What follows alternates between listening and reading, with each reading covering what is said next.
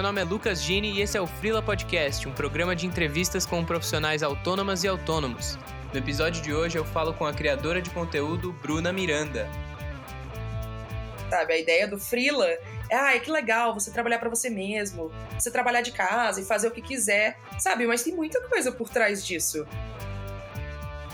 E eu achava que eu tava ótima. Porque, imagina, eu tô ótima aqui, gente. Vocês não estão vendo? Tá tudo bem. Imagina, pra que eu vou cuidar da minha cabeça? E aí eu tive a explosão, né? Quando eu paro e penso, ah, eu já investi tanto em fazer curso, em, em aprender coisas sobre a minha vida profissional. E aí eu chego na minha pessoal e fico, cara, o que, que eu investi em mim?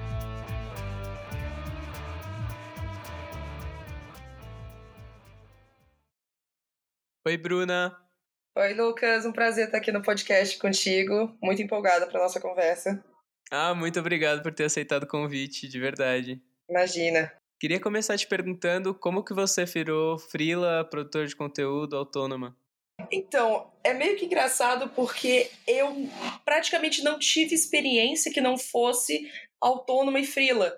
Porque mesmo quando eu fiz estágio, o meu estágio foi com uma empresa de, de fora de São Paulo, eu estava morando em São Paulo na época, né? Eu não sou daqui, e, e eu trabalhava de casa. Então eu sempre tive a cultura de trabalhar de casa, trabalhar de casa. É, eu era bem livre, assim, eles me passavam o que eu tinha que fazer, fazia, entregava quando estava pronto, e é isso. Sempre dava coisa a mais, então sempre foi uma rotina meio de tá aqui, a gente precisa disso, tá bom, vou te entregar. Tá aqui, tá entregue. Ah, toma mais um. Então sempre foi uma vibe meio, meio seja um profissional livre para fazer o que você quiser, só entrega as coisas. E aí depois disso, quando eu trabalhei, eu trabalhei um tempo CLT, trabalhei menos de um ano CLT, foi meu primeiro emprego entre aspas oficial assim. E depois disso, eu fui, eu adoro quando fala tipo, ah, emprego de verdade, né? Tem que ser CLT, porque senão não é emprego. Eu amo esse papo. E hoje em dia quase ninguém tem, então, né? É, sabe? E aí, depois que eu fiz esse CLT por esse tempo, eu entrei para uma outra empresa, que é uma empresa gringa, e aí era contrato, tipo, um contrato como se eu fosse uma pessoa, sabe, como se eu já fosse PJ. E aí, quando eu entrei para essa empresa, eu falei, bom, eu já tô aqui, eu já tinha o meu canal nessa época, o canal já estava começando a engatinhar, já estava começando a pensar em monetizar ele. E aí acabou que eu sempre fui, o canal foi crescendo, comecei a monetizar, comecei a trabalhar como autônoma para o canal.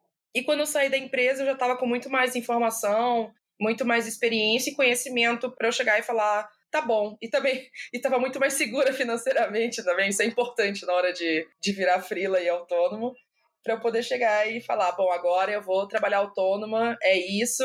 Então a minha carreira inteira praticamente foi autônoma, frila, trabalhando de casa. Entendi. Você teve um estudo formal assim antes de começar a trabalhar?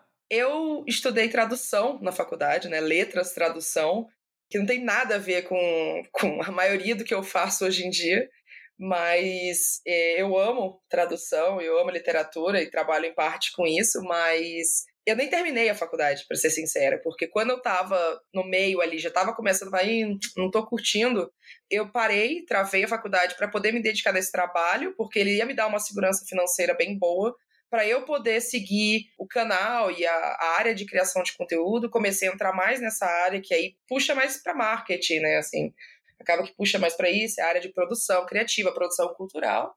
E vou parar a faculdade aqui, né? Tô aqui, para que, que eu vou passar seis horas por dia me dedicando a um negócio que eu não tô interessado em seguir? Hoje em dia eu fico, será? Sério pra eu ter parado a faculdade? Aí depois eu fico, ah, não, foi bom, foi bom eu parar.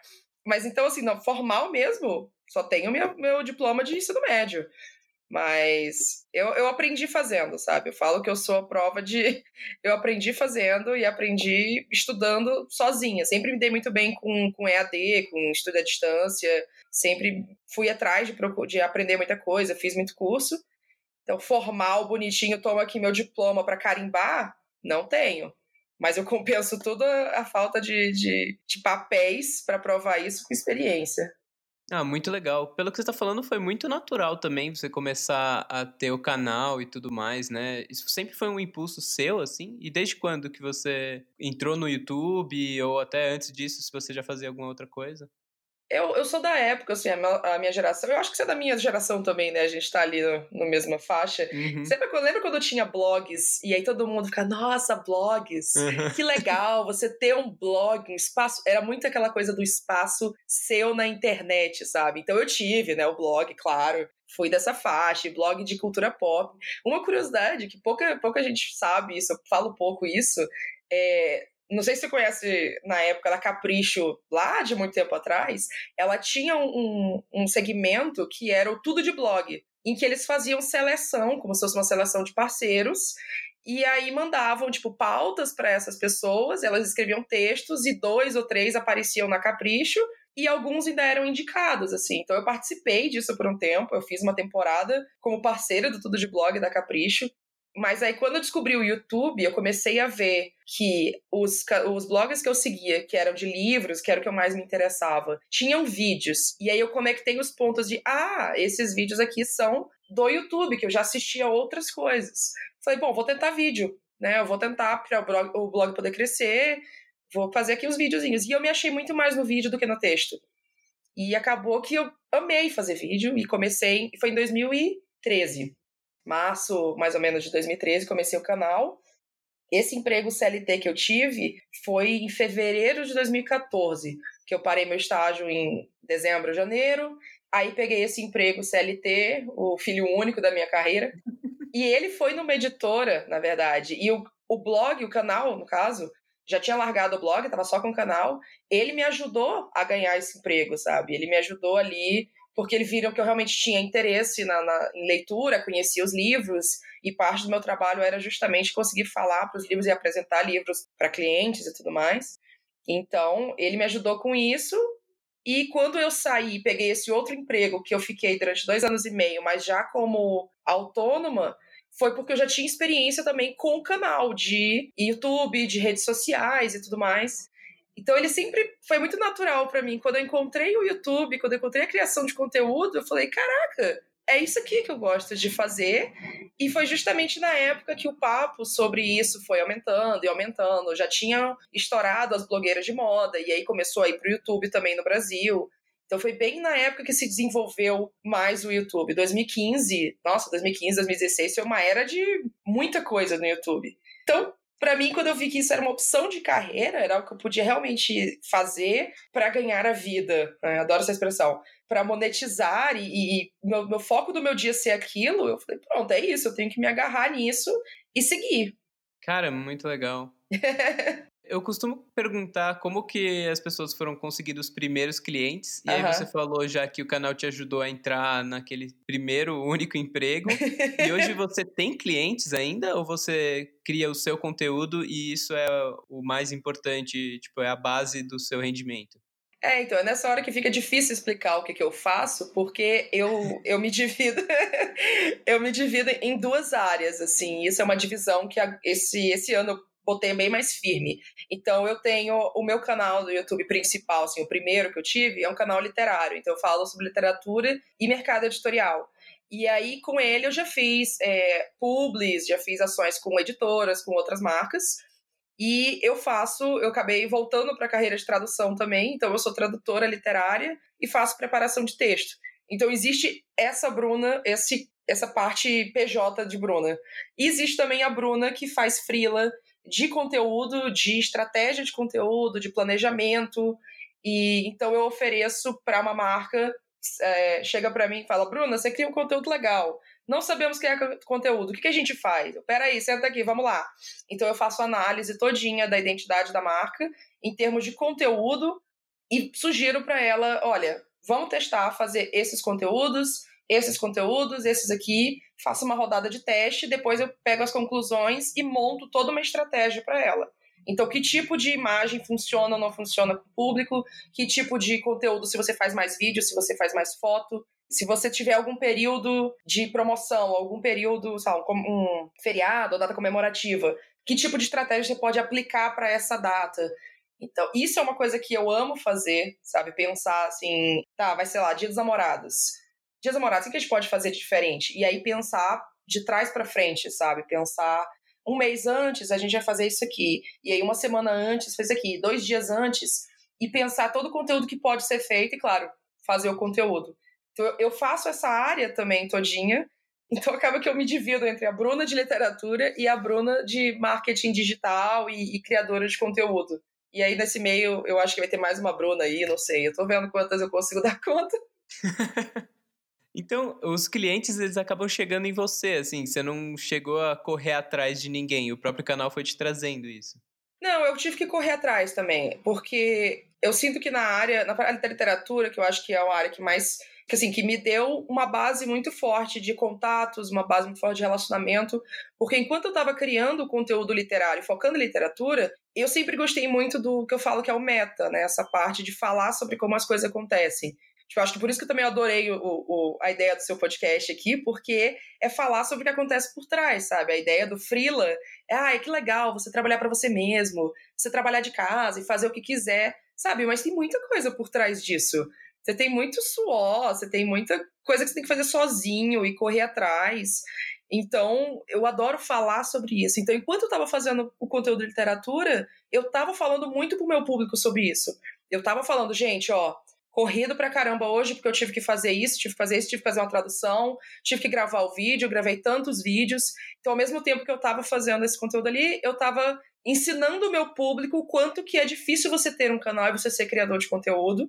E isso acabou que foi criando para mim uma reputação que, que eu nem esperava criar na, na época. E depois eu consegui aproveitar isso. Então eu comecei a criar uma reputação de uma pessoa que leva aquilo ali a sério. Que, que realmente não tá só ah, fazendo um canal aqui porque é divertido. Eu, aquilo ali era meu negócio, é o meu negócio, e eu queria monetizar aquilo, e eu queria profissionalizar aquilo, principalmente. Então acabou que isso me, me ajudou a, a, a ter um espaço ali para poder chegar para cliente e falar: então, vamos fazer aqui uma, uma ação para esse, esse livro, para essa série. E aí já tinha, eu já tinha uma vantagem, entre aspas, assim, porque eles já conheciam, se eles já conheciam o meu conteúdo, não era só o conteúdo do livro, eles sabiam que eu era uma profissional responsável, uma profissional que fazia direitinho. E isso foi expandindo, porque aí uma pessoa fala com a outra, e editora já chegou para mim e pediu ajuda. Ah, o que, que você acha então da gente fazer um conteúdo desse, desse, desse jeito? E aí eu fiz uma mini consultoria para editora e falei, olha, eu acho que para vocês funciona assim. Então foi fácil, não vou falar que é fácil. Foi natural, eu eu consegui os clientes, mas eu também tinha que chegar neles e falar, então, vamos fazer alguma coisa que vamos criar conteúdo juntos, porque funciona. Porque trabalhar com criadores de conteúdo é lucrativo em outros nichos e no lixo literário é muito difícil ainda, é um, é um, nicho, um mercado muito pequenininho, é um mercado que, nossa, em comparação com, sei lá, entretenimento, beleza, esportes, outras coisas, é, gira muito pouco dinheiro nesse mercado. Então, eu tive que ir caçando e, nossa, mandei várias propostas já que não tiveram resultado, várias propostas que tiveram, mas trabalho de formiguinha mesmo, assim. É, ainda acho que é um mercado que tem que ir com facão abrindo e, e cortando o mato mesmo. É, hoje em dia está bem melhor, mas tive que ir atrás e nesse de nessa área de marketing digital é uma área que eu estou organizando agora, sabe? Então faz pouco tempo que eu estou me jogando nela e olha, gente, tá aqui meus serviços, hein? Se alguém quiser, porque sempre tem aquele medinho, né, quando você começa um negócio de, ah, vou fazer agora esse serviço, esse produto, rola uma insegurança de, nossa, será se eu, será se eu tô fazendo direito?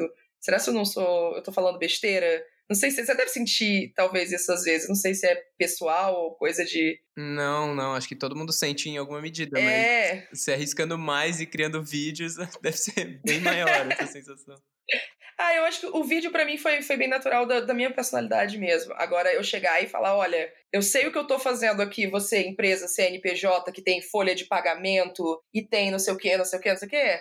Eu sei o que eu tô fazendo, me paga aqui que eu faço para você eu acho que ainda acontece, por mais que a gente advoque muito pelo autônomo e pelo freelancer, como um profissional, como um CNPJ e tudo mais, ainda rola uma intimidação de, de empresas CNPJ que tem uma equipe, que tem um RH, que tem vários setores de alguma coisa, na hora, sei lá, de fazer uma proposta. Quando alguma marca, eu lembro como uma editora grande chegou para mim, me convidou para falar num, num evento, eu fiquei, socorro. essa, essa, essa editora sabe que eu existo. E eles estão confiando aqui. E eu tenho que fazer tudo certinho. Então eu lembro que na, no dia eu tinha que ser mediadora de um bate-papo. E eu fiz as perguntas e eu passei para um amigo meu: o que, que você acha? Tá legal? Não, mas eu acho que eu não tô perguntando coisa muito séria. Sabe se eu tô dividindo bem as perguntas entre todas as, as pessoas da mesa? E aí no dia eu cheguei, eu tava tão nervosa. Nossa, tão nervosa. E eu tremia um pouquinho, falei, ai meu Deus do céu. Mas na hora, na hora, é engraçado, quando é pro, pro público, eu acho que é por causa dos vídeos, aí eu fico tranquila. Mas antes eu fico super insegura. é muito estranho. Mas eu acho que é um nervosismo que é saudável de ter, vai. Eu acho que tudo bem. E eu divaguei muito da, da sua pergunta, desculpa. Não, imagina, imagina, tá super interessante. E aí eu ia te perguntar, em relação a esses clientes, eles costumam voltar? Tipo, você cria um relacionamento com eles e vai criando conteúdo com uma certa frequência? Ou geralmente são posts mais pontuais? Ou, enfim, algum conteúdo não necessariamente só post, mas é uma coisa bem só o job? É, eu acho que eu já tive os dois. Eu tenho, tenho uma editora que eu trabalhei, eu comecei trabalhando com eles, fazendo publi para o canal mesmo. Aí eu fiz um, aí eu fiz dois, aí eu fiz três. É, quando eu fui fazer um novo formato no meu canal, em que eu faço lives com autores internacionais, é, ao vivo, assim, uma entrevista ao vivo, e chamo uma amiga que é tradutora também para traduzir a conversa no chat. Mas estamos ali conversando como se fosse uma entrevista na hora, sabe? Então eu peguei duas habilidades minhas, eu peguei a criação de conteúdo e peguei a habilidade com inglês de tradução e juntei para oferecer uma coisa que nenhum outro canal estava oferecendo. E aí eles foram os primeiros a fazer isso comigo, apostaram. Depois outras editoras falaram: "Putz, gostei muito do que você fez aqui, vamos fazer também?" E eles voltaram para vários publis já, de novo, de novo, de novo. E o meu primeiro trabalho de tradução foi com eles também, porque eu já tinha criado um relacionamento ali. Eles sabiam dessa minha, minha quase formação como tradutora e, e fiz o teste e tudo mais. E aí foram quem me deu foi quem me deu essa primeira tradução para eu começar a montar meu nome como tradutora também, que também ainda é super recente, assim, eu traduzi três livros por enquanto só, é, fiz duas preparações, mas bem devagarzinho, até porque não é o principal foco, assim, na minha carreira a longo prazo, mas depois a gente entra nisso. Mas eu tive já clientes é, que são pontuais. Agora, semana passada foi, eu encerrei um cliente que a gente montou para planejamento e ativação de conteúdo, que geralmente eu não faço ativação. Eu faço a estratégia, faço o plano, mas eu não fico lá montando, tipo, fazendo a planilhazinha, ó, ah, tá aqui o conteúdo, aprovado, não aprovado, aprovado, não aprovado. Geralmente eu entrego o plano para a pessoa. Aí se ela quiser que eu faça o conteúdo, eu faço, mas eu entrego tudo para ela ativar, porque eu não tenho tempo. Realmente eu não tenho tempo, eu gostaria muito. E aí acabei de encerrar com esse cliente e não é que terminou mal, mas eu sei que ele não é um cliente que volta, até porque não precisa voltar. E quem encerrou, na verdade, o trabalho fui eu, porque eu cheguei para eles, é, fui analisando tudinho, a gente passou três meses juntos. Fui analisando, fui analisando, e quando a gente fazer uma reunião agora no comecinho de junho, mais ou menos, eu cheguei e falei, gente, então, peguem esse dinheiro que vocês estão me pagando e contratem alguém para ficar fixo para vocês. Vocês precisam de um coordenador de redes sociais ou gerente de redes sociais fixo, dedicado a vocês, e eu realmente não consigo fazer isso. Adoraria, preciso do dinheiro, mas eu não consigo. Até porque eu sabia que o que eu vou entregar para eles ainda, eu até tenho que terminar isso, eu vou entregar tudo que essa pessoa de redes sociais vai precisar saber qual fonte que vai usar nos stories, que tipo de stories funciona ou não, é, de acordo com o calendário que eles têm de funcionamento da empresa, o que postar em que data. Então, tudo mastigado. Eles só precisam aplicar, se quiserem, no caso. Então, eu tenho vários tipos de clientes, assim, como eu tenho duas áreas de trabalho de freela, também isso ajuda. É bem diversificado, na real. Entendi. É, na verdade, é quase como um trabalho de identidade visual voltado só para redes isso. sociais, né? Você vai entregar quase um manual e a estratégia e aí depois isso vai ser expandido. Isso, é como se fosse um manual de marca, só que pensando no conteúdo. Então, por exemplo, esse cliente, ele ele estava muito preocupado em investir em anúncio. Assim, ele tinha um público que segue muito bem, mas tinha um, um acervo de, de, de clientes diretos deles é, num tamanho bom, mas eles queriam crescer, é lógico. Se eles ficavam, putz, mas a gente precisa de mais pessoas seguindo a gente nas redes sociais para poder mais pessoas assinarem, mais pessoas comprarem o produto. E eu falei, tá, deixa eu passar um mês, um mês e meio aqui para a gente analisar como é que estão as coisas e ver qual é a estratégia para investir em anúncio. Só que o que eu descobri é que eles têm um público muito bom, muito bem engajado e muito interessado no produto deles e que fazendo um conteúdo bacana, tipo um conteúdo bem direcionado, com CTA certinho, estava convertendo mesmo que colocando anúncio. Então, mesmo que eles estivessem gastando só 50, 100 reais em anúncios por mês, ainda assim eles não precisavam gastar esses 50, 100 reais com postagens que eles conseguiam transformar, é, conseguiam ter a mesma conversão fazendo elas de um jeito diferente. Então, isso é uma das coisas que eu faço. Eu analiso tudo, assim, e digo: olha, você não precisa fazer isso aqui, ou você precisa fazer isso aqui. Então, eu mexi muita coisa do jeito que eles postavam. É, não foi fácil, às vezes tem uma resistência, às vezes surge uma coisa que, nossa, a gente sempre quis fazer isso e não deu. Mas eu acho que é muito. É isso que eu gosto de fazer. Eu gosto de ver o, o panorama inteiro e mastigar para entregar para a pessoa o meta. Que é, é, de novo, eu fico voltando para isso do meta. Eu gosto de chegar para ela e falar: olha, esse post aqui deu certo por causa disso e disso e disso. Então a gente pode reproduzir isso. Como que a gente faz? E aí passar esse conhecimento para frente. Então, se a pessoa tiver alguém de redes sociais na equipe, que foi o que eu sugeri para eles terem, a pessoa vai absorver tudo aquilo ali e usar. Então, eles só precisam ter alguém para fazer a ativação. Porque esse, esse conhecimento todo do que, que funciona ou não na marca deles, eu já vou entregar. E lógico que isso vai mudando, né? Com cada tanto tempo, o comportamento de público vai mudando. Então, seria bom fazer uma coisa de novo, mas pelos próximos meses eles estão garantidos. Uhum. Cara, muito legal. Como que você faz para lidar com a rotina nessas duas frentes, né? Tanto da tradução quanto a criação de conteúdo, até porque você falou que o, o, seu principal canal fala muito de literatura, e aí eu fiquei pensando, cara, você precisa ler muito, né? que horas? Sim. Eu acho que essa é a pergunta que eu mais estou empolgada, porque eu adoro falar sobre, sobre rotina e organização de tempo, porque eu já fui a pessoa, assim, eu já fui a pessoa que pensava que cada segundo do meu dia eu tinha que me dedicar para trabalhar. Eu tinha que trabalhar cada segundo do meu dia, porque senão eu não ia para frente. Quando eu parava de trabalhar, quando eu estava, entre aspas, fazendo nada, eu ficava, nossa senhora, eu tenho que trabalhar. Não, peraí, deixa eu fazer alguma coisa aqui. Então eu, sei, eu tinha noção de que ocupado é o mesmo que produtivo, que está completamente errado. Uhum. Então, assim, eu passei por toda a romantização de você fica até duas horas trabalhando porque você está se dedicando ao seu negócio. Não caiu nessa furada. Então, eu passei muito tempo nisso e eu tive várias. Eu tenho uma ansiedade diagnosticada e tomei remédio já e tudo mais melhor coisa do mundo, façam terapia. Todo mundo que é autônomo e fila deveria ter dos direitozinhos lá do MEI, é, um vale terapiazinho. Eu acho justíssimo. Porque foi aí que eu fui aprender que eu não precisava fazer tudo isso, porque não adiantava eu estar ocupada, mas não ser produtiva, e que minha vida não podia girar completamente em torno do profissional, sabe? Para mim, eu pensava em eu, Bruna, como, como PJ, antes de pensar em, em mim como uma pessoa que tem vida social, que faz outras coisas. Eu achava que nada disso adiantava. Tipo, se eu fizesse isso, eu não ia estar me dedicando pro profissional. Que é onde eu comecei a me sentir melhor, eu comecei a me sentir valorizada, eu me senti vários problemas reprimidos aí na vida inteira, sabe? Então eu projetei tudo para minha vida profissional. Tive muitos problemas com isso, muitos problemas. Mas, de novo, terapia, melhor coisa que eu já fiz. Então, com a terapia e pensando nisso e vendo, realmente, eu estou cansada.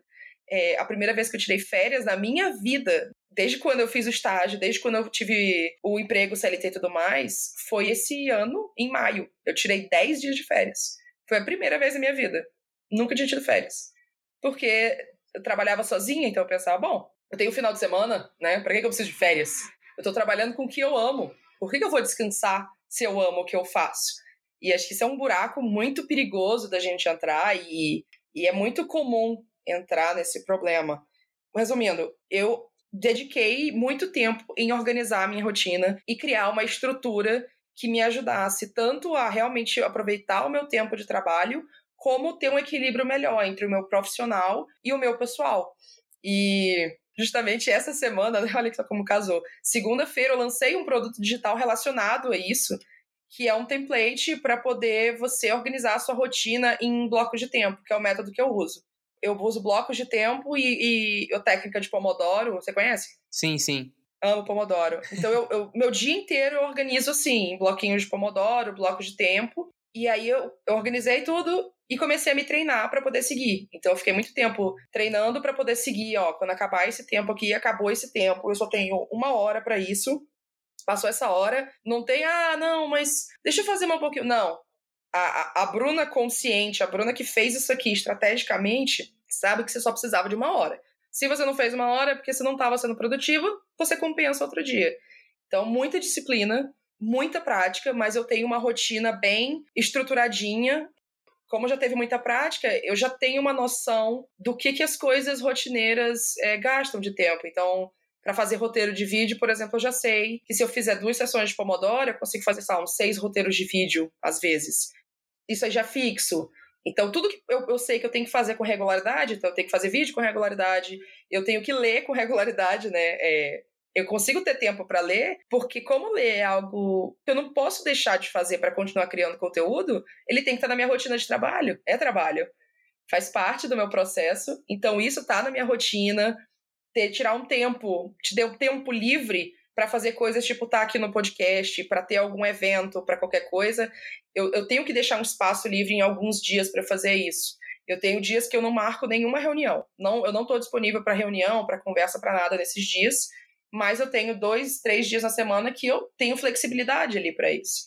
Então eu fui montando. Sim, eu não vou dizer que é fácil, porque não é fácil você ter a disciplina para seguir um, um, sistema e montar esse sistema realmente para o melhor que funciona. Eu acho que tem que ter muita prática e tem que ter muita disposição também, porque se eu quisesse, eu podia facilmente ter visto montado o calendário todo bonitinho, todo colorido, e aí largar ele de mão e falar: foda-se esse calendário, não tô nem aí, eu vou fazer o que eu quiser aqui, eu sei o que eu tô fazendo mas foi muita conversa dentro da minha própria cabeça de você estudou isso aqui, você se organizou para fazer isso aqui, confia que você, de dois dias atrás, quando montou esse calendário, sabia o que você estava fazendo.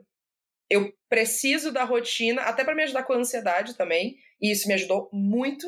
Então, eu preciso da rotina, montei uma rotina que a cada, sei lá, dois, três meses, ou toda vez que entra um novo cliente, ou tem um novo projeto, algo assim, eu vou reajustando. E também a coisa, eu acho que mais importante, eu perdi a ideia romantizada de que eu tenho tempo para fazer tudo. Eu não tenho tempo para fazer tudo, ninguém tem tempo para fazer tudo. Então, eu sei agora que eu peguei esse último cliente três meses, porque o podcast que eu faço também, ele teve uma pausa, teve umas férias. Então, eu conseguia ter mais tempo, porque eu não estava gravando, eu não estava editando, eu não estava fazendo outras coisas. Eu conseguia atender esse cliente nesse período. Agora que vai voltar a temporada do podcast, eu não consigo atender um cliente do mesmo tamanho, da mesma demanda, durante os próximos dois meses, mais ou menos. Então, eu nem vou atrás. Eu vou ficar ali trabalhando a minha, a minha imagem, a minha reputação e deixando assim, plantando, né, para colher depois mas eu não vou ativamente atrás de cliente e nem vou aceitar coisas durante esse período porque eu não consigo, não tem como. Essa coisa de priorizar, eu acho que é o mais difícil na hora de montar uma rotina, sabe? Sim, faz todo sentido. E hoje você sente que você tem um equilíbrio melhor? Até você falou do fim de semana, que você sentia que não precisava de férias, mas você trabalhava nesse fim de semana também? Antigamente, sim. Antigamente era assim: tô aqui no sábado, é, tinha fim de semana que eu tava tão exausta mentalmente e até fisicamente mesmo, só que eu não admitia para mim mesma que eu tava exausta. E aí eu, eu só dizia, é, ah, sabe, é assim que é. É assim que é você trabalhar sozinho, é assim que é você ir atrás do seu, do seu negócio. E aí eu trabalhava, mas meu trabalho era tipo, ah, vou inventar mais coisa para fazer. Então, ah, eu vou inventar uma nova série de vídeos aqui para eu fazer. E acabava que eu inventava isso, trabalhava nisso no, no sábado, no domingo. Quando chegava na segunda, eu tinha as coisas que eu precisava fazer e aí deixava aquilo por terminar, sabe? Eu não terminava aquilo e eu me sentia mal porque eu não terminei aquilo e aí me sentia mal porque eu gastei aquele tempo não fazendo o que eu tinha que fazer. Era um ciclo vicioso, assim, era um ciclo vicioso completamente tóxico para mim mesmo. Mas hoje eu tenho uma regra, a regra bem clara. Eu não trabalho no sábado a menos que seja a coisa mais urgente do mundo. Tipo, eu tinha um webinário para fazer no domingo, e aí eu precisei fazer coisas no sábado para poder ficar tranquila no domingo, me preparar, descansar pro, pro webinário do domingo. Mas não trabalho no sábado, e no domingo eu trabalho, tipo, uma hora, uma hora e meia, mais para organizar o que eu tenho que fazer na semana, rever o que eu organizei na sexta, preparar já para a semana, se eu tiver que adiantar alguma coisa, se eu estiver disposta, eu adianto mas eu montei a minha rotina para eu trabalhar de segunda a sexta nove horas por dia. Ainda é mais do que CLT faz. Mas nove horas por dia, segunda a sexta. É isso. Fora disso, beijo, tchau. Preciso fazer outras coisas. É, eu acho que essa crença de é isso mesmo, tipo, é desse jeito mesmo que tem que ser, engole aí, é muito do que me motivou também a ir falar com as outras pessoas e gravar isso, sabe? Porque eu fiquei meio, cara, não é possível.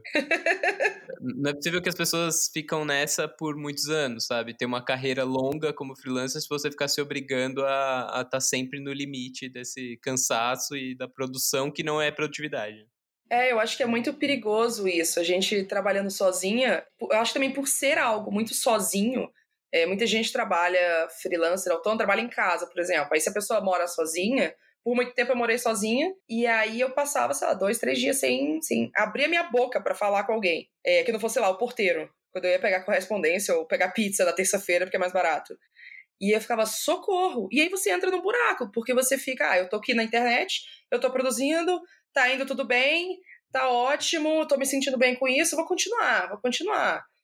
É o ciclo, é a coisa do, do vício, e é a coisa do trabalhar com o que você ama também. Se você gosta do seu trabalho, é, às vezes eu acho que tem até uma pressão inconsciente, tipo, ai, mas eu tô trabalhando com o que eu amo, sabe? Eu poderia estar num emprego horrível, eu poderia estar muito infeliz com o meu trabalho. Então, você fica se sente pressionado para você continuar trabalhando, porque senão você, você é ingrato, sabe? Pela, pelo privilégio de poder trabalhar sozinho. Eu acho que tem muitos fatores ali que acabam pressionando você a entrar nessa, nessa canseira e nesse esgotamento mental, físico, emocional, tudo. Uhum. Sim, faz todo sentido.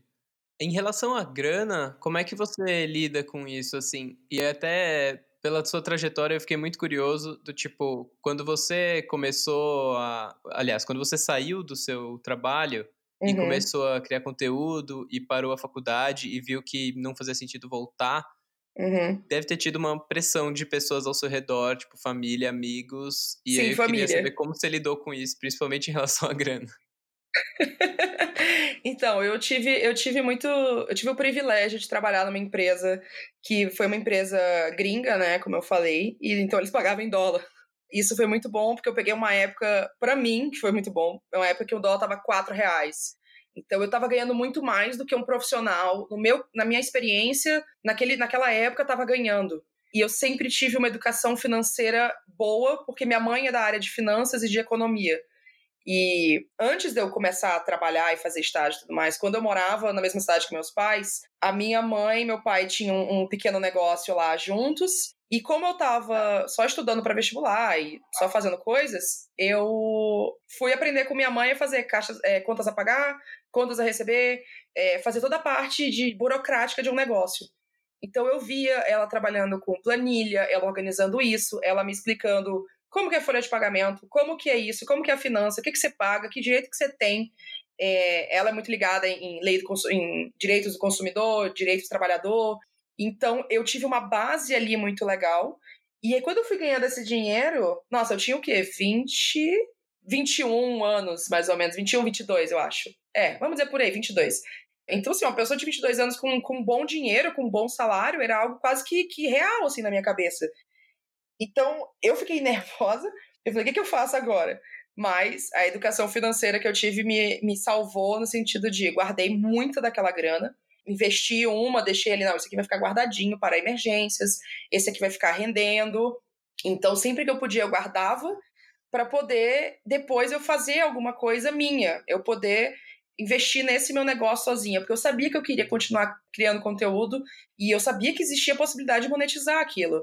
Eu via outros mercados monetizando e avançando e galera fazendo, criando produtos, fazendo conteúdos com a, com a marca, uma série de vídeos com aquela marca, ou fazer um tour de, de, de eventos com aquela marca. E nem era porque eu tinha plano de, ah, eu quero lançar o meu produto e fazer o meu espetáculo aqui. Não, é só porque eu sabia que tinha possibilidade daquilo ser um negócio real, com pessoas, com equipe, com um monte de gente envolvida naquilo. E a menina não tem nenhum controle de ambição, tá? Ignora. Mas eu vi essa possibilidade e falei, bom, então vamos aí. E com relação à faculdade, nossa, quando eu falei que ah, vou, vou trancar a faculdade, tá, mãe? Nossa, meus pais, até hoje, minha mãe chega para mim, quando a gente bebe, ela, ela já tá com umas bebidinhas pra dentro, fica, minha filha, pelo amor de Deus, termine a faculdade. É, o argumento muito bom dela é assim: se eu for presa, é, quem tem faculdade, quem tem bacharelado, vai para uma cadeia melhor. Eu falei, mãe, eu não tenho interesse em ser presa, não sei a senhora. Mas, assim, nunca tá nos meus planos, sabe? Tudo que eu ia fazer de errado eu fiz antes de fazer 18. Mas esse argumento dela é sempre muito bom. mas, mas eu entendo que, assim, e aqui eu tô sendo muito audaciosa em falar isso. A, geração dela é muito ligada no diploma. Você precisava do diploma para ser alguém na vida. E a nossa geração já cresceu vendo uma coisa diferente, que para algumas pessoas é algo positivo, para outras não, e aí depende muito do, do local de, de, de, privilégio ou falta de privilégio que você fala, de que você não, entre aspas, precisa de um diploma dependendo do que você for fazer, sabe? Mas, de novo, muitas nuances de privilégio e de posição social com relação a isso. Então, eu tenho o privilégio de ter tido a educação financeira que eu tive, de ter tido essa oportunidade de um, um um emprego que pagou muito bem e eu consegui usar essa grana que eu ganhei para reinvestir em mim mesma, para poder me manter um pouco mais no começo do meu trabalho como criadora de conteúdo, autônoma, freela e tal. Tive o privilégio de poder largar a faculdade e ter esse, esse dinheiro e esse essa início de carreira confortável para eu poder, sabe, viver tranquila. Não precisava largar a faculdade. Ai, meu Deus, e agora o que eu vou fazer? Nunca vou conseguir um emprego se eu não terminar a faculdade. O privilégio de escolher uma carreira em que eu não literalmente preciso de um diploma, sabe? Você não tem um diploma para ser criadora de conteúdo. Você tem diploma de marketing, você tem de publicidade, você tem de editoração, que é a área da literatura, mas para fazer o que eu faço hoje, eu não preciso de um diploma, eu preciso mostrar serviço. E a minha área me dá também essa flexibilidade de eu não preciso chegar e falar, olha aqui, eu fiz, sei lá, marketing, sei lá, na SPM. Eu não preciso mostrar que eu fiz marketing na SPM para mostrar que eu sei fazer marketing. Eu preciso mostrar que eu sei fazer uma campanha bacana, que eu sei fazer um conteúdo bacana, que eu sei editar um vídeo, que eu sei traduzir um livro. Então, por isso que eu falo que eu aprendi na experiência. Assim, eu sou completamente dependente da minha experiência e do que eu tenho para mostrar. Então, eu, agora, quando eu organizei melhor essas brunas literária e criação de conteúdo mais voltada para estratégia e planejamento, eu tô indo atrás de, de clientes que não necessariamente são clientes pagantes, mas que eu sei que vão me ajudar a ter uma coisa lá para frente, é a sementinha que eu vou plantar para frente. Então eu tenho uma amiga, um casal de amigos que eles têm um canal e eu vou ajudá-los a criar o primeiro produto digital deles. Eu vou montar toda a estratégia, eles não sabem como fazer isso, eles me mostraram que eles tinham esse produto e eu falei, olha, isso aqui é um produto. Você quer ganhar dinheiro com isso aqui? Aí eles, bom, quero, lógico, né? Falei, bom, então vamos ganhar dinheiro com isso aqui. E aí tô montando todo o plano para eles, a gente vai conversar mais com isso. E ele, quanto que você vai cobrar por isso? Eu falei, não, relaxa, deixa, a primeira de graça, é freguês. Aí eles, não, não, não, não, eu tô, tô errada nisso, na verdade, né? Mas eu quero que eles tenham sucesso, eu quero que dê certo isso, porque eu sei que é um produto bom mesmo. E acabou que a gente falou, não, Bruno, então você fica com tantos por cento do, do que a gente ganhar com esse produto. Eu, tá bom, show sabe? Por mim tá ótimo, não vou negar, não. Se você oferecer, você insiste, né? Então, eu tô indo atrás de coisas que eu sei que não vai ser, não vão ser a coisa mais lucrativa, mas que vão ser boas para minha carreira, sabe? Eu acho que eu também fa poder fazer isso e não ir atrás direto de clientes que pagam bem também é um, um, privilégio aqui meu de ter construído isso desde lá do começo, sabe? Então é, é uma sequência de eventos que eu acho que eu, eu dei sorte e eu também fui muito esperta no que eu consegui ser esperta, sabe? Mas às vezes ainda bate a insegurança de ah, tá aqui, vou olhar no LinkedIn alguém aqui e ah, essa pessoa tem um MBA não sei o quê, tem um diploma e não sei o quê, e fez isso, isso, isso, isso, isso. E eu fico, nossa, tô lascada, eu nunca vou vou chegar nesse nível assim. Só que eu tenho que entrar na conversa, mas será que eu quero chegar nesse nível ou se eu tenho outro nível em mente? São coisas e coisas, mas nossa, nem, nem sei, mas eu só tô dentro da pergunta ainda. Eu tô, eu tô dando uma devagada. eu tô dando uma devagada. Eu, eu, faço muito isso. Eu acho que essa ideia, do, a coisa do vídeo, começou a me fazer falar muito mais do que eu preciso. Imagina. Mas eu acho que é, é, isso, assim, é, não foi fácil largar a faculdade por pressão. Eu tinha, eu tenho muitos amigos engenheiros por algum motivo. Eu não sei de onde que eu tirei tanta gente engenheiro na minha vida, mas quando eu falei, então, gente, tranquei a faculdade, falou, você é louca como que você vai trancar a faculdade? Você vai ficar sem diploma, é? Você não vai ser, não vai ter bacharelado, você não vai fazer nada. É, a, a, o que eles falaram, eu falei, teve um que falou exatamente e aí, tu vai fazer o que na tua vida, então? Eu falei, bom, mas eu tenho aqui o trabalho que eu tô fazendo com o canal, né? e tu ganha dinheiro com isso, é? aquele velho papo. É, não, então é, dá dinheiro, assim. Mas calma que dá dinheiro. Ah, tá, essa conversa é muito mais longa do que. Enfim, mas é, até hoje eu tenho que explicar de novo e de novo por que, que eu larguei a faculdade, que meu trabalho dá dinheiro e como que ele dá dinheiro e que é um trabalho, né? É, que é um trabalho, que eu sou uma empresa, que quando eu tô em casa que é, eu tô trabalhando, eu não tô só brincando, jogando LOL no computador. Então é complicado. Que também jogar LOL é um emprego também, no caso, né? Mas não meu, mas hoje em dia. pode ser, pode ser, realmente. Mas então é, acho que, acho que eu consegui responder. sim, sim. E aí, cara, é, fugindo um pouco do meu assunto principal aqui, mas montando algumas coisas que você foi falando ao longo das respostas, eu queria saber a sua visão, se você puder falar um pouco sobre essa questão de como a criação de conteúdo demanda psicologicamente das pessoas. Uhum. Porque, cara, é um assunto que tá rolando muito entre criadores de conteúdo. Sim. E você falou que foi diagnosticada com ansiedade, que teve que super se organizar para ajudar um pouco nisso. Então, como que você vê essa pressão, inclusive porque a monetização te torna um pouquinho mais escravo, né, em alguma medida? Tipo, se você para de produzir, para de monetizar, então é, eu acho que é muito. É isso que você falou. Se você para de produzir, você para de monetizar, você para de ser lembrado, você para de, de estar presente. E eu acho que tem muitas nuances aí na criação de conteúdo, seja ela pessoal, porque você gosta de criar e você gosta de fazer coisas, e por acaso isso monetizou de alguma forma, ou quando você pensa na criação de conteúdo como carreira e como seu trabalho profissional e tudo mais. Eu passei por uma época de burnout, né, que fala, eu, eu tô esperando ainda criar um termo em, em, em português. Não sei se esgotamento funciona, mas quando foi em 2017, mais ou menos, eu tive uma época de crise de ansiedade, que foi a pior época que eu tive, foi antes da terapia, que foi uma das coisas que me fez ir para terapia.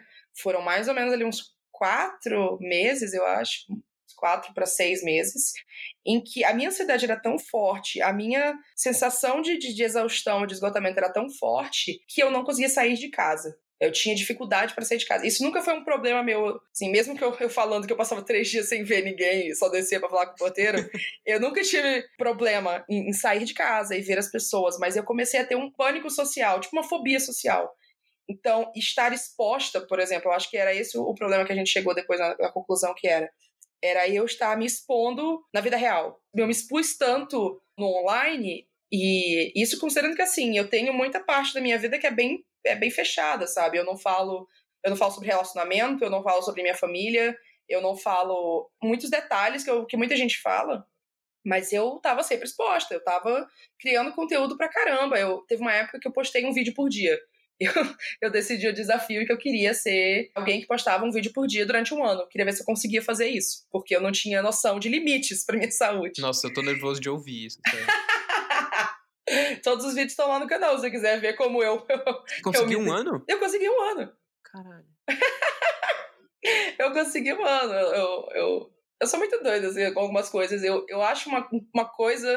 Tipo, ah, alguém já fez isso aqui? Ah, não. Então tá bom, eu vou fazer. e aí eu fiz um vídeo por dia durante um ano. Isso foi no canal literário, tá? Mas eu não li um livro por dia. Não foi, não foi uma coisa. Eu li, eu li um livro por dia durante um mês esse ano, mas essa é outra história. Mas a coisa do burnout, nessa época, eu tive essa, essa fobia social, eu tive essa, essa crise de ansiedade constante, assim, e demorei muito para sair desse, desse buraco, desse problema. E desde então, eu voltei a fazer vídeos, mas até mesmo, até hoje, eu tenho uma dificuldade ali em voltar a fazer o vídeo. Eu gravo um, gravo três, é, tem vários vídeos que eu gravei, depois eu apaguei. E isso não acontecia com frequência para mim, porque eu acho que eu ainda tenho meio que um, um, medo. Sabe quando falam que às vezes atleta, essas coisas, aquela que está se comparando com atleta, atleta machuca alguma parte do corpo e aí sempre fica com, com medo de fazer uma coisa?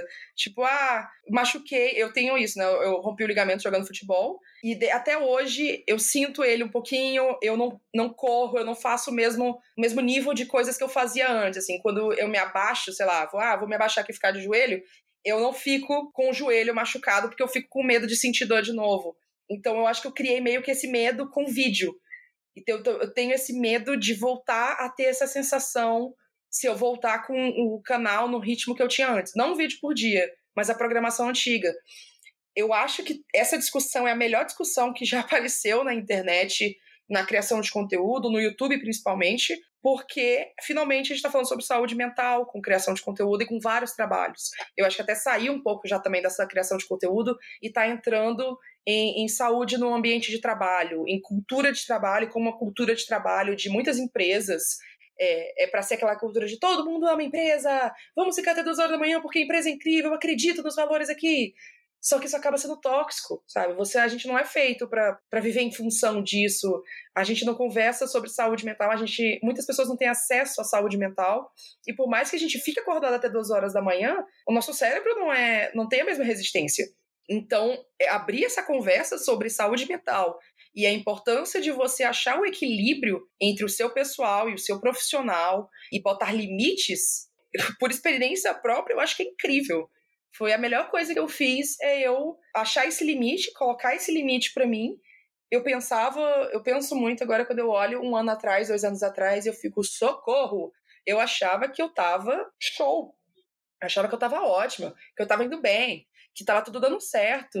E assim, e realmente na época eu tava com esses postar um vídeo por dia, muita gente acabou que me conheceu também como a Bruna postou um vídeo por dia durante um ano. Então isso gera uma conversinha, assim, sabe? Gera um, um, um buzz, vamos dizer.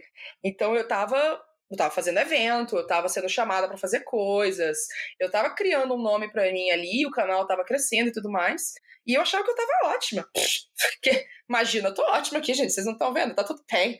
Imagina, para que eu vou cuidar da minha cabeça? E aí eu tive a explosão, né? Tive é, essa ansiedade, essa fobia social, essa coisa de não conseguir sair de casa. A primeira vez que eu saí de casa, eu saí com uma amiga, a gente foi num café, aí eu, ah, não, tá tudo bem aqui, tá tudo tranquilo.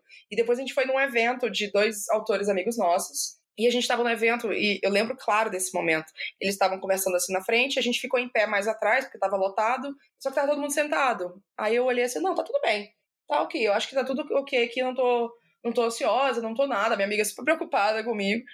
E aí, quando acabou o evento, que todo mundo aplaudiu, aí todo mundo levantou, e começou a andar um monte de gente, aí eu falei, amiga, eu tenho que sair daqui.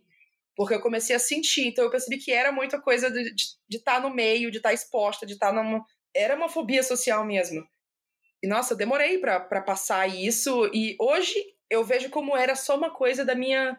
A minha saúde mental estava ruim. Porque hoje eu não tenho problema em multidão. Eu nunca tive problema com multidão em si. E hoje eu não tenho problema nenhum em ir no, lá, num show ou em alguma coisa lotada. Porque a minha saúde mental está muito melhor.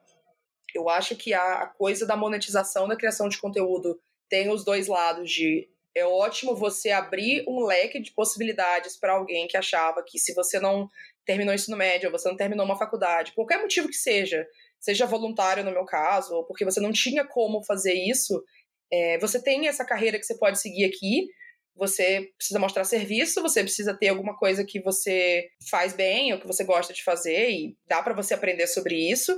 E tem esse lado de que vai demandar muito da sua cabeça, da sua saúde física, da sua saúde mental. E eu acho que essa conversa é sempre importante. Eu adoro ter essa conversa e sempre falar dos dois lados. Eu advoco muito por profissionalizar criadores de conteúdo. O trabalho que eu faço de planejamento de conteúdo, de estratégia e tudo mais, eu até nas minhas bios e qualquer informação que eu tenho que colocar sobre mim, eu falo que eu faço esses serviços de conteúdo de estratégia e tudo mais para outros criadores de conteúdo e pequenas empresas. Porque eu quero ajudar essas pessoas, sabe? Esse é o meu nicho. Criadores de conteúdo e pequenas empresas. Porque eu vejo que tem muita gente que faz um conteúdo legal, que tem uma empresa legal, que tem um objetivo, um produto, um serviço interessante, só que a gente tem muita falta de conhecimento empresarial, não empresarial, conhecimento profissional, sabe? Como que você monta uma empresa? O que, que, você tem que fazer? Como você abre um CNPJ? Você precisa abrir um, uma microempresa de cara? O que, que é um MEI? Como que você faz um relatório para entregar para o seu cliente? Como que você faz uma proposta? Então, essas pequenas minúcias que a gente vai aprendendo no dia a dia, sabe? Que a gente começa, ninguém é, nasce sabendo, mas a gente vai aprendendo na necessidade. Eu, eu, eu levanto a bandeira de, gente, a gente precisa aprender isso aqui agora. Não esperem vocês estarem com um cliente batendo no e-mail de vocês e falando: Ô oh, querido, me dá um Media Kit que a gente quer te dar dinheiros. E aí você fala: Não tenho, é, dá pra esperar um minutinho ali? Tá bom, beijo, tchau, ó. Netflix não vai mais dar dinheiro para vocês. Então, assim, eu quero que todo mundo que seja criador de conteúdo e pequena empresa saiba que dá para navegar nesse espaço de conteúdo, de criação, de criar uma carreira numa coisa que parece muito pequenininha. Então, eu, eu advoco muito pela, pelos dois lados. Por você abrir um leque de possibilidades de profissionalizar, de você ter novas carreiras e tudo mais, desde que você também olhe para o outro lado, que é a saúde mental. Não é fácil ficar aqui sozinha e ficar trabalhando direto. E muitas vezes olhando só para a tela do computador e falando só com as pessoas no digital. Então, não é fácil. Não, ninguém precisa fingir que é fácil, porque não é. E a gente precisa conversar sobre isso. Você conversar como não é fácil, quais são as dicas que a gente dá para outras pessoas que estão começando, o que, que a gente pode aprender com pessoas que já estão há muito tempo. A gente precisa falar sobre dinheiro, precisa falar sobre finanças, sobre grana, quanto cobrar, quanto não cobrar, como que você organiza suas finanças e tudo mais. Então tem muita coisa ainda para ser conversada sobre isso. Mas eu, eu adoro o papo sobre burnout, não adoro que ele acontece, mas ele é real. E eu acho que a gente tem que pensar em como prevenir que isso aconteça e não só ficar desesperado. Ai meu Deus, está acontecendo! E agora? Vamos tratar do problema antes que ele seja um problema, sabe? Sim, muito bom. É importante o que você falou de encarar que existe a possibilidade de ter um equilíbrio, né? Sim. Dá pra fazer isso, ganhar uma grana, fazer disso a sua profissão e não fazer disso 24 horas do seu dia.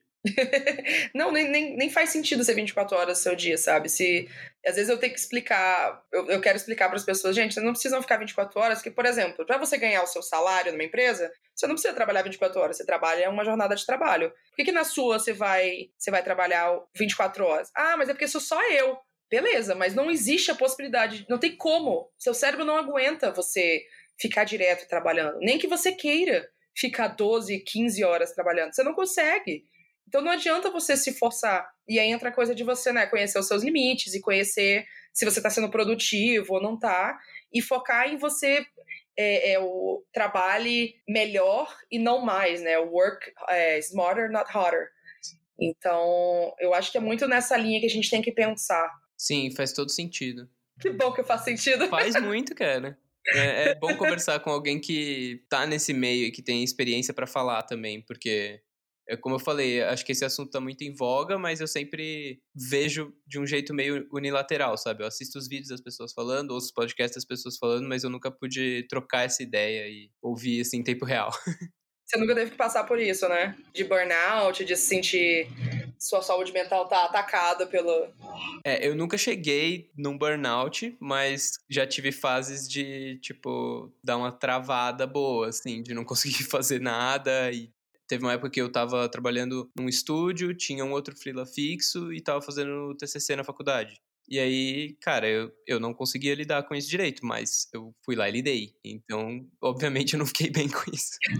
É, então. Tipo, eu não sei se tinha muita saída naquele momento, mas acho que foi um ano que me mostrou que, cara, isso é uma coisa que tem que ser levada em consideração. Uhum. Porque aconteceu, como você falou, que nunca teve problema com multidão e naquele momento você teve. Sim aconteceu comigo de, cara, eu nunca tive problema com várias coisas que agora tá surgindo. Então, tipo, não é que eu tô mudando e passando a, a não gostar de certas coisas ou, tipo, não é, um, não é um novo estado permanente. É que tá temporariamente zoado e se eu não cuidar, vai piorar. É, eu digo que são sintomas, né? Porque quando você fica gripado, você tem os sintomas de gripe. Você tá ali com o nariz correndo, você tá espirrando, você tá tossindo e tal. Quando você tá com problema de saúde mental, você tem sintomas também. Uhum. Você se sente ansioso, você se sente depressivo, você tem é, falta de apetite, ou, ou, ou mudança de comportamento. Só que a gente sempre tá acostumado a ignorar isso. Ah, não, é uma fase. Ah, não, é só é porque essa semana eu tô meio mal. Mas a semana tá durando, só seis meses e você não fez nada a respeito. então, é, ainda bem que você nunca teve que passar por isso, tomara que nunca tenha. Mas eu acho que é importante falar sobre os vários lados disso, e quem já passou, quem não passou, e, e evitar que isso aconteça com mais gente daqui para frente. Sim, acho que um dos motivos de eu não ter chegado depois dessa fase que eu falei tão perto disso também é que, cara, eu fiquei com um puta medo depois que rolou isso, assim. Uhum. Então eu já fiquei, tipo, com um super pé atrás e qualquer coisa eu já tava, tipo, desesperado. Tipo, eu preciso descansar, preciso não sei o quê, sabe? Tipo, muito atento a esse tipo de abordagem, assim, sei lá. Você faz terapia? Ainda não. Vergonha. Você deveria. Não, tudo bem, acontece. Mas, mas deveria, porque é uma maravilha. É a melhor coisa que existe na face da Terra. É, de tempos pra cá que eu comecei a aceitar, e já aceitei totalmente, a necessidade disso. Nossa, mas eu negava também terapia de todas as formas. Eu falava, não, imagina, não preciso, estou ótima. Aquela minha ilusão, não, tá tudo bem, imagina aqui, ó, minha vida, minha vida pessoal, ela quase não existe, então ela tá ótima. A minha vida profissional tá indo bem aqui, ó, tô, tô fazendo as coisas tudo. Então, não preciso de terapia. E aí, um belo dia, eu mandei mensagem para uma amiga que fez terapia por muito tempo. Eu falei, amiga, me passa o número da sua terapeuta, porque eu tô meio. Tô, eu acho que eu tô tendo uma, um probleminha aqui. E aí comecei. Tô, faz pouco mais de um ano agora. Acho que um ano, três meses mais ou menos que eu faço. Nossa, todo dia eu, eu. É, é, o dinheiro mais bem gasto que eu, que eu, que eu tenho na minha vida. Assim, eu, eu vejo que é realmente um investimento em mim mesma. Quando eu paro e penso, ah, eu já investi tanto em fazer curso, em, em aprender coisas sobre a vida profissional. E aí eu chego na minha pessoal e fico, cara, o que, que eu investi em mim? Sabe? Eu não acho que eu nunca investi alguma coisa para mim, assim, pra, pra me sentir melhor na vida pessoal. E aí eu descobri que o investimento é terapia. Sim, nossa. Te pergunto então se você tem algum plano a curto prazo ou a longo prazo para sua carreira ou para suas carreiras. Você comentou também que tá tentando ou tá vendo aí um futuro para uma outra Bruna chegando, então Então, porque eu tenho vários projetos acontecendo ao mesmo tempo, sabe? E aí eu, eu, divido essas grandes duas áreas que eu falei, da literatura, do mercado editorial e da coisa digital, conteúdo, marketing, etc. Mas dentro de cada coisa eu tenho várias, assim, eu tenho um canal literário, eu tenho um canal sobre criação de conteúdo, eu tenho um podcast, tenho outro projeto pessoal que eu vou fazer, eu vou escrever um livro.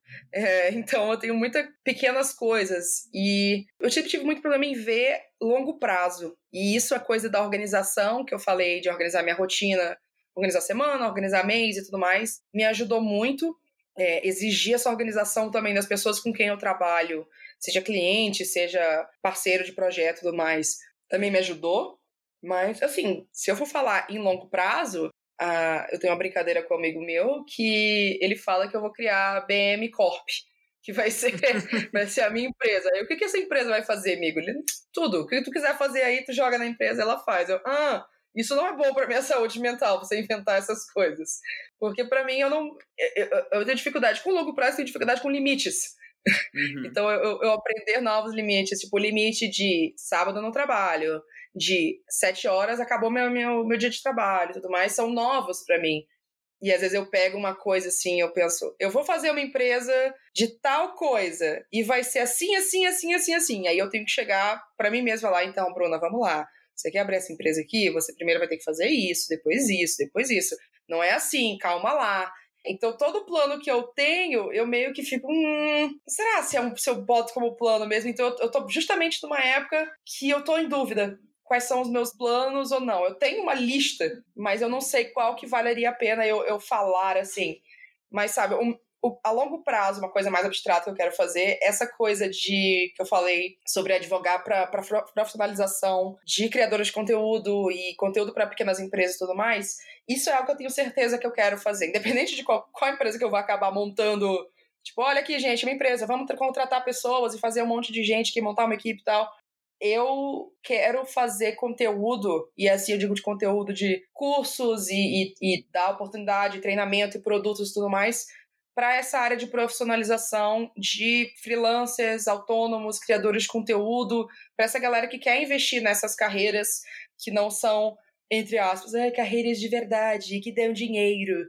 É, eu quero ajudar essa galera a não ter que começar no desespero, porque não sabe como fazer um contas a pagar, um contas a receber, não sabe como abre CNPJ, não sabe como que fala com, com o cliente, como que prospecta.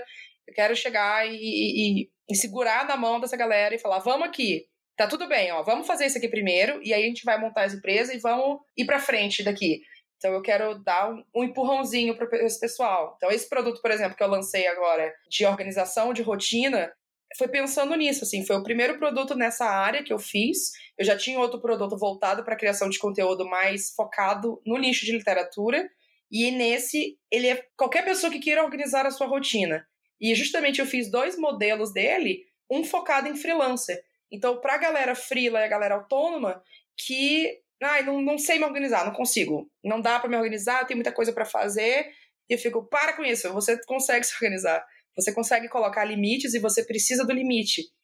Então, eu posso dizer que a longo prazo eu tenho essa ideia de várias pequenas coisas, cursos, produtos e conteúdo meu próprio no meu canal sobre isso para ajudar esse esse nosso nicho, né, de freelancer e tudo mais. Nossa, a curto prazo eu tenho várias coisas que eu quero, eu quero fazer. Eu tenho mais dois produtos para lançar ainda esse ano. Ah, não, espera. Não, é só mais um. Mais um esse ano, outro no começo do ano que vem. Falei que eu estou escrevendo um livro, eu tenho que entregar esse livro. É, era para ter entregado mês passado, no caso, mas eu vou entregar esse mês. É, tenho muitas pequenas coisas. Esse podcast que eu estou fazendo vai voltar agora para a segunda temporada. E eu quero que essa segunda temporada você tenha algumas coisas diferentes da primeira, e estou muito empolgada. E eu quero que ele continue também sendo algo recorrente, porque por mais que ele já esteja sendo monetizado também, ele é algo que eu estou fazendo com uma amiga, que também eu respeito muito como profissional. Então é uma experiência meio que nova para mim, que sempre trabalhei sozinha, freela, autônomo, mais com clientes. O, o, o processo de criar uma coisa sempre foi sozinho para mim, solitário. Só que eu tô com ela agora. Então não é só, quero fazer tal negócio. Não, amiga, o que, que você acha da gente fazer isso, isso, isso, isso? E ela tem uma visão, e aí eu tenho outra. E às vezes a gente decide o, o que ela achou que é melhor, e às vezes o que, que eu achei que é melhor. A gente divide a grana, a gente divide as responsabilidades. Então é meio que um, Bruna, você trabalhou muito tempo só. Aprenda a trabalhar com os, a brincar com as outras pessoas. Uhum. Então tem sido bem, bem interessante. Eu acho que eu estou procurando oportunidade de trabalhar com, com coisas que, eu, que o, o burnout e essa, essa época de romantização do, do trabalho solitário e, e, esmagador assim, em você e desgastante e tudo mais me fez é, passar. E eu quero pegar coisas novas. Eu quero trabalhar com pessoas, eu quero trabalhar com uma equipe, eu quero trabalhar é, fora do meu, do meu escritório em casa, eu quero trabalhar num nicho que eu nunca trabalhei, quero pegar um cliente grande, quero pegar um cliente pequeno e experimentando o que eu conseguir e que consiga me fazer fechar o pagamento do mês, para mim tá ótimo. Legal, muito bom. Tem alguma história específica que você queria contar da sua vida de freela que foi muito marcante? Alguma coisa que mudou seu jeito de pensar ou que aconteceu no começo, enfim? Eu já falei muito, né, do, do, eu passei pela ansiedade, pelo problema de saúde mental e tudo mais, mas eu queria, se eu puder puxar meio para um lado pessoal aqui, assim, de, de, valores meus, eu lembro de uma situação você, como homem, não deve ter passado muito por isso, mas você entrevistou outras mulheres aqui que devem ter falado como tem gente que, tipo, menospreza a, a mulher que tá trabalhando no negócio, ou mansplaining, e faz as merda tudo. Nossa, sim. Nossa. Infelizmente. Então eu tenho uma situação que ficou comigo. Foi uma situação muito pequena, mas ficou comigo e é uma situação que toda vez que eu fico tentando me diminuir com algo que eu faço, eu vejo alguma amiga fazendo a mesma coisa, eu fico, opa, querida, peraí, não. Não, não, não, não, não. Pode parar com isso. Você não tá errado nessa situação. Que foi o seguinte, eu tava fazendo um trabalho com um cliente e aí eu tinha que falar com uma pessoa que era responsável desse, desse projeto só que, na verdade, o meu contato nessa empresa era outra pessoa, que até uma pessoa meio próxima minha. Aí, tava conversando com os dois. Foram dois projetos que eram o mesmo modelo de projeto, só que em um a gente fez um negócio, fez, sei lá, a gente enviou uma informação, mandou uma informação pro público, e no outro a gente não ia fazer isso.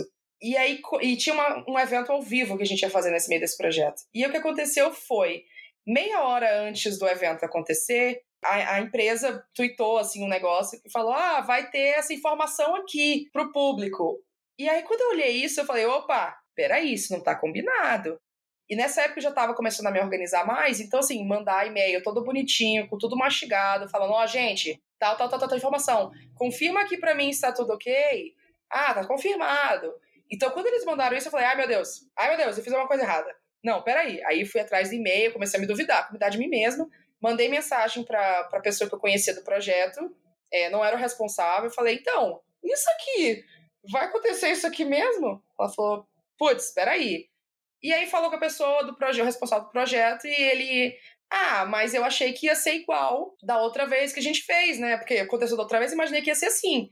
Eu falei, pô, mas eu mandei no e-mail, sabe? No e-mail que eu falei, por favor, leiam tudo e confiram se tá tudo certo.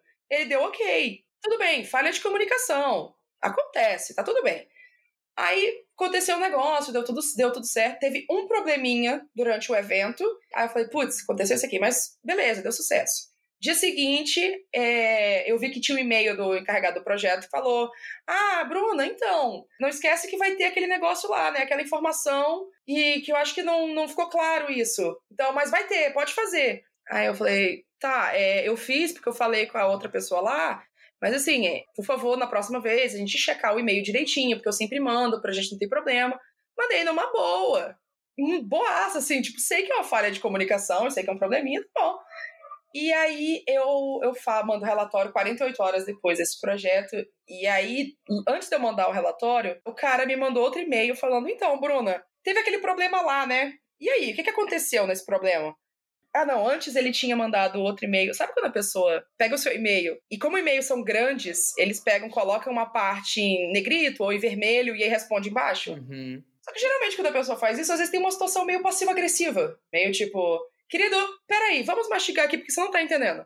E como eu já sabia que ele tinha uma postura assim, porque eu já conhecia ele de outros projetos, eu já fiquei, Ih, tá querendo dizer que o erro foi meu. Tá bom, deixa.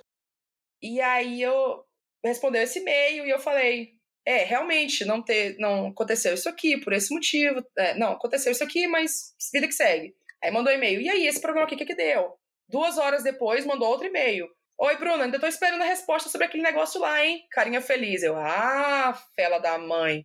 Aí eu falei, gente, mas não era um problema grande assim que precisava. Aí eu, bom, eu vou falar no relatório. Mandou outro e-mail, ainda no mesmo dia, eu falei, socorro!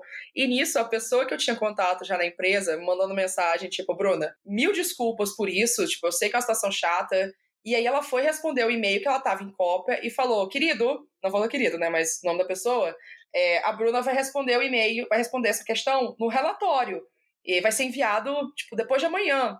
Pode esperar? E, aliás, amanhã, porque já ia dar 48 horas. E aí ele foi, ele foi falou assim: então, é, eu sei que o relatório chega amanhã, mas no, relatório passado não tinha um slide tipo problemas, então achei importante perguntar. Falei, Mano, não teve um slide de problemas porque não teve problemas. Ao invés de comemorar que não teve. É, então foi muito tom de, de sabe, de querer diminuir, assim, de você está errado e eu quero mostrar que você cometeu uma cagada aqui também durante o evento. E então foi uma, uma agressividade desnecessária. E aí eu fiquei, aham, tá bom. Enfim, conversa vai, conversa vem, respondi pro cara, mandei o relatório, tal, tal, tal, tal. E depois eu descobri que, que ele foi reclamar de mim pro, pro dono, assim, o gerente da empresa. Tipo, foi falar mal de mim, dessa coisa, por causa desse problema do evento, pro, pro dono lá na empresa, pro cara da empresa que, que é responsável por isso. Só que, por sorte, era um cliente já que eu já conhecia, que já tínhamos trabalhado juntos. E ele falou, querida, aqui não. Não vem falar da Bruna aqui, porque a gente já trabalhou com ela outras vezes e tá tudo certo. Isso é uma coisa ridícula, sabe? Tipo, probleminha de nada, não importa. Então nem vem. E aí, desde então, o cara fica putaço, assim, de falar comigo qualquer coisa. E eu, eu perdi a, a vontade, assim, sabe, de fazer coisa com a empresa. Eu gosto da empresa, só que sabe quando eu, eu tenho que mandar e-mail, eu sei que eu vou ter que lidar diretamente com ele, e eu sei que ele fez isso de verdade para poder diminuir, para poder me diminuir e fingir que para baixar a cabeça e falar, é, foi erro meu mesmo, desculpa por fazer isso. Eu falei, ah, não. É engraçado porque eu vi essa situação, foi a primeira vez que eu passei por uma situação direta assim, de que um cara queria diminuir é, o que eu fiz como se, como se o problema fosse, o erro fosse meu, como se ele não tivesse feito nada errado, sendo que foi, mas ele queria jogar a culpa para mim. E eu falei, não, não, não, aqui não. E, e foi um clique assim muito bizarro de, de, de acontecer e é muito raro acontecer isso, porque falando como mulher e mulher não branca, é muito fácil a gente absorver a culpa e a gente guardar isso e reprimir tudo e falar, ah, sabe, não vou gastar minha energia com isso e que merda, mas sabe, é a vida, eu passo por isso sempre. Então é muito difícil se levantar e confrontar uma situação dessa é, na hora. Então eu, eu, eu queria compartilhar essa situação porque eu sei que muita gente vai encontrar situação assim, não só mulheres e mulheres não brancas, mas às vezes pessoas trans, às vezes pessoas não binárias, ou pessoas LGBT no trabalho, ou qualquer tipo de, de, de recorte racial, social, de identidade, de, de gênero, etc. É muito difícil isso acontecer e eu tava numa situação em que eu sabia que eu podia bater de frente e falar: não me enche aqui, o erro não é meu, o erro é seu. E não, não vem reclamar para dono porque o dono tava do meu lado. Não é sempre que isso vai acontecer. Então, é, é, eu sei que é foda quando isso acontece, mas se você conseguir, tiver espaço para poder bater e para poder se firmar e falar: não, eu sou uma profissional, eu fiz direito, tá aqui, é, não baixar a cabeça, não baixe. Não se acostuma com situações que você não tinha esse poder de fazer isso. Quando você tiver esse poder na mão, bate de frente porque você vai estar tá certo. Na maioria das vezes você vai estar certo e a outra pessoa só vai estar sendo babaca. Cara, foda. é muito difícil essa coisa de reagir na hora mesmo. Até num outro episódio, a Tami Lemos comentou de um caso. Nossa, eu, sim, eu lembro desse. Bizarro. E aí, eu na hora morrer. também, ela ficou exatamente do jeito que você descreveu: de tipo, ah, meu, tá todo mundo achando normal, é. acho que eu que tô sendo, sei lá, exagerando. É, eu acho que foi por isso que eu pensei nessa situação também. Foda. Eu acho que eu ouvi o episódio da Tami e eu pensei nisso. E quando ela tava falando desse cara, eu falei, gente, o que que tá acontecendo? Por que, que ninguém fez nada? Por que, que ninguém, nem, ninguém, sabe, questionou? O cara queria assinar o trabalho dela. Assinou, né, tá cara? Louco? Eu fiquei indignado com isso. Tá louco? Assinar o meu trabalho? Ah, não. Então, é muito. Hoje em dia, como eu passei por essa, e depois eu passei por outras situações também, de, de um cara querer me ensinar a falar de um negócio, ou ele falar um negócio que eu sabia que estava errado. Eu tenho aqui um privilégio de conseguir bater de frente e ficar em paz com isso, não acontecer nada com isso. E às vezes eu acho que talvez isso é uma coisa de ser autônoma é, você ser um, funcionário de uma empresa, é muito mais difícil você falar um negócio, sei lá, se for um chefe, um gerente, alguma coisa assim, alguém que está mais tempo na empresa. Mas como autônomo, você não tem meio que isso, né? Você e o cliente. Então você tem que, sabe, de criar uma dinâmica ali. E é difícil fazer isso. Eu acho que esse é um conhecimento que vem de experiência também, né? Que vem da gente ter passado por isso, ter conversado com alguém que passou por isso. Então não é fácil alguém começar um trabalho, encontrar uma situação essa de cara e saber como lidar. Mas, nossa, a situação da Tami, fiquei horrorizada. Sério, eu só queria entrar no tempo e chegar nele e falar: querido, sai daqui, por favor, dá licença, deixa a mulher trabalhar, tá bom? Beijo. Nossa, que horror, que horror. É, eu fiquei muito constrangido, não sabia nem direito como continuar o assunto, sabe? eu entendo. Foda. E aí, por último, Bruna, queria te perguntar se você pudesse, como você falou, voltar aí e fazer alguma coisinha na sua própria história, dar algumas dicas sobre a vida de Frila, quais seriam? Eu acho que a coisa de você botar limite, né, entre onde começa a sua vida profissional, onde que termina é uma coisa importante, ainda mais entrando no, no novo negócio. Às vezes não só frila, mas às vezes a pessoa vai montar um negócio próprio de tipo uma loja ou uma venda de produto, qualquer coisa assim. E a pessoa dá tudo que tem mais, sabe? E isso acaba esgotando a pessoa a diversos níveis. Eu acho que ter esse limite, para mim, seria. Talvez eu não escutasse a mim mesmo. Na época eu falar, Bruna, limites. Eu falar, sai daqui. Pra que limites? Pra que limite não existe, como já disse Minas Malvadas. Mas. Mas é, a organização foi uma coisa que pesou muito mais para mim do que eu pensei que ia pesar. E é algo que eu, que eu agora estou tentando empurrar para todos os meus amigos e conhecidos de e aí, você já organizou as suas finanças hoje? Você já organizou o seu calendário? Você tem algum plano, algum processo para fazer as coisas que se faz? Então, a organização para mim, com certeza, se eu tivesse começado antes, teria me ajudado. Mas eu acho que a, a saúde mental foi o que mais pesou, assim, para mim, sabe? Eu acho que talvez se eu tivesse cuidado da minha saúde mental, isso entra na coisa do limite. Se eu tivesse tido esse cuidado comigo mesma, é, em primeiro lugar do que só pensar em que no futuro eu quero, sei lá, ter um escritório incrível e eu quero ter uma equipe, quero fazer várias coisas. A ideia, a, a imagem que se criou de empreendedor, de startup, de, sei lá, até às vezes de nômade digital, como sendo algo completamente glamuroso e bonito e limpinho, cheio de iMacs e de, de coisas fun por todo lado, eu acho muito tóxica, eu acho muito perigoso tudo isso. Por isso que eu, eu abraço tanto a coisa de mostrar o meta, de mostrar, olha, gente, às vezes você vai estar tá aqui, ó, caçando tomada em algum lugar que você tá, porque você precisa fazer esse post aqui, precisa fazer esse negócio. Às vezes você vai estar tá até tal hora esperando aprovação de coisa de cliente porque é isso. Você tem que suar e você tem que fazer o, o trabalho, você tem que estar tá disposto a dar o que você consegue dar para poder chegar nesse lugar, mas não é o dar que você tem que estar tá até você se acabar. Você tem que dar o que você consegue para você continuar bem. Não adianta você ter vários clientes e vários sucessos e vários dinheiros e você tá acabada por dentro, você tá esgotada, tá cansada, você tá com burnout, você tá com tudo. Organização limites e, e, e, pé no chão, talvez seja o, a tríade aí é, mais importante para mim. Fantástico. Eu acho também que Nessa linha do que você falou, é, é importante a gente também pensar no que é justo, né? Porque eu sinto que muitas vezes quando você trabalha por conta, cara, tem um negócio ali que o cliente não fechou, mas putz, eu faço rápido e vai ficar melhor. Uhum. E aí, se você entrega mais, você tá, tipo, sempre aumentando o sarrafo, não necessariamente ganhando mais por isso, é. e vira um, uma bola de neve, né? É muito difícil isso, porque às vezes você fica, ah, o cliente só pediu isso aqui, putz, mas olha a merda que ele tá fazendo. Não, pera, deixa que eu faço. Eu, eu entendo a, a vontade de mostrar trabalho, sabe? De fazer as coisas bonitinho. É, tem muita coisa que eu já fiz com, com alguns clientes que eu fiz porque ele não sabia fazer, ou porque, ah, deixa, deixa que eu faça aqui, vai ficar melhor se eu fizer, né? Tá tudo bem. É, aquela, ah, não, melhor não. E às vezes a gente sente a necessidade de fazer isso para poder, ah, não, mas isso é para poder mostrar que eu sei fazer, né? Para mostrar serviço. E no futuro vai, vai converter em mais coisas, cliente vai voltar. E às vezes sim, às vezes você consegue fazer uma coisa a mais e volta e isso converte.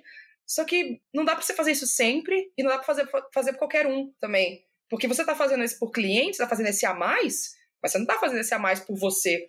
Você não tá se dando, ah, mais meia hora aqui de descanso, porque hoje você realmente está exausto. Você está se dando mais meia hora de trabalho para poder fazer um negócio que você nem tinha que fazer, que às vezes você está sendo mal pago por isso, você está sendo tá tendo uma situação tipo essas de, de, de abuso profissional do trabalho com, com cliente, com, com coordenador de projeto, com o que for. Então, assim, tem que ter muita peneira ali, muito equilíbrio, muita noção. E acho que por a coisa da gente ficar sozinha, a gente não falar sobre isso, a pessoa passa pela situação e fica, putz, passei por isso. É, é isso mesmo. Eu devia ter feito alguma coisa. Então, todos os meus amigos que eu tenho, assim, que são freela e autônomo, é, eu tenho uma amiga em principal, a Rafa, que a gente conversa muito sobre trabalho e, e como se a gente sente, assim, a, a, coisa introspectiva do trabalho. Então, ela faz uma reunião com uma coordenadora do projeto que ela faz lá, do cliente, e ela fica, nossa, essa chefe, ela é, ela é barra pesada, eu sempre fico nervosa de falar com ela. E aí eu vou e falo, Rafa, a gente já teve essa conversa, você sabe que você consegue fazer isso, você está ali apresentando seu trabalho trabalho de vocês é bom, sabe? Dá esse, esse ombro assim, amigo, e ela fica, realmente, amiga, eu sei disso. Eu só tô nervosa porque, sei lá, é um cliente grande. Mas eu sei que eu sei fazer essa apresentação. Então a gente sempre tem essa troca. E acho que isso é uma troca muito saudável. E acho que todo mundo deveria ter um, um amigo frila para trocar essas, essas. Não se sente mal com isso, eu já passei por isso, tá tudo bem, vamos aí. Quer uma ajuda? Eu faço. Então é. Tem um amigo. Se você é frila, tem amigos frilas também. Sim, ajuda. Conversa sempre ajuda muito, né? Com certeza. Demais, Bruna. Se quiser fazer um jabá aí do seu canal, podcast e tudo. Beleza. Então, eu sou arroba Brumiranda em qualquer rede social que vocês encontrarem. Eu pego esse arroba em todas, porque meu nome é muito comum. Eu tô em dois canais no YouTube, canal Bruna Miranda, onde eu falo sobre literatura e mercado editorial, e canal REC, onde eu falo sobre criação de conteúdo e como tornar isso um negócio. Eu tenho um podcast que é o Wine About It, onde a gente fala sobre livros e vinhos com zero arrogância e muito humor. E, como eu falei, eu faço serviços de planejamento de conteúdo, estratégia de conteúdo, proposta de, de lançamento e crio produtos digitais aí também, de acordo com o que a minha rotina me permite. E lancei o último produto agora, que foi o template calendário em blocos, que é um template para você usar em Google Agenda ou, ou iCal, e você organiza sua rotina inteira com um bloco de tempo. E aí, para ver tudo isso, você entra em, em brunamiranda.com para ver esse produto, brunamiranda.com/barra calendário em blocos. E acho que é isso, acho que foi tudo. Maravilha, Bruna. Muito obrigado por ter contado sua história, dado sua opinião e falado de tudo que você falou aqui. Foi muito legal. É, falei de muita coisa. Ah, eu que agradeço pelo, pelo convite, por me dar esse espaço para falar sobre isso. Eu, eu, gostei muito quando eu encontrei o, esse podcast e pensei, yes, um podcast sobre freelancer e autônomo. Vamos falar sobre como é difícil, mas é muito legal. E eu acho que é isso mesmo que tem criado aqui no todos os episódios que eu ouvi. Foi essa vibe que eu senti mesmo e eu, eu fico muito feliz por isso. Demais. Obrigado pelo apoio, pelo seu tempo. Obrigadão. Valeu mesmo. Beijo, tchau. Tchau, tchau.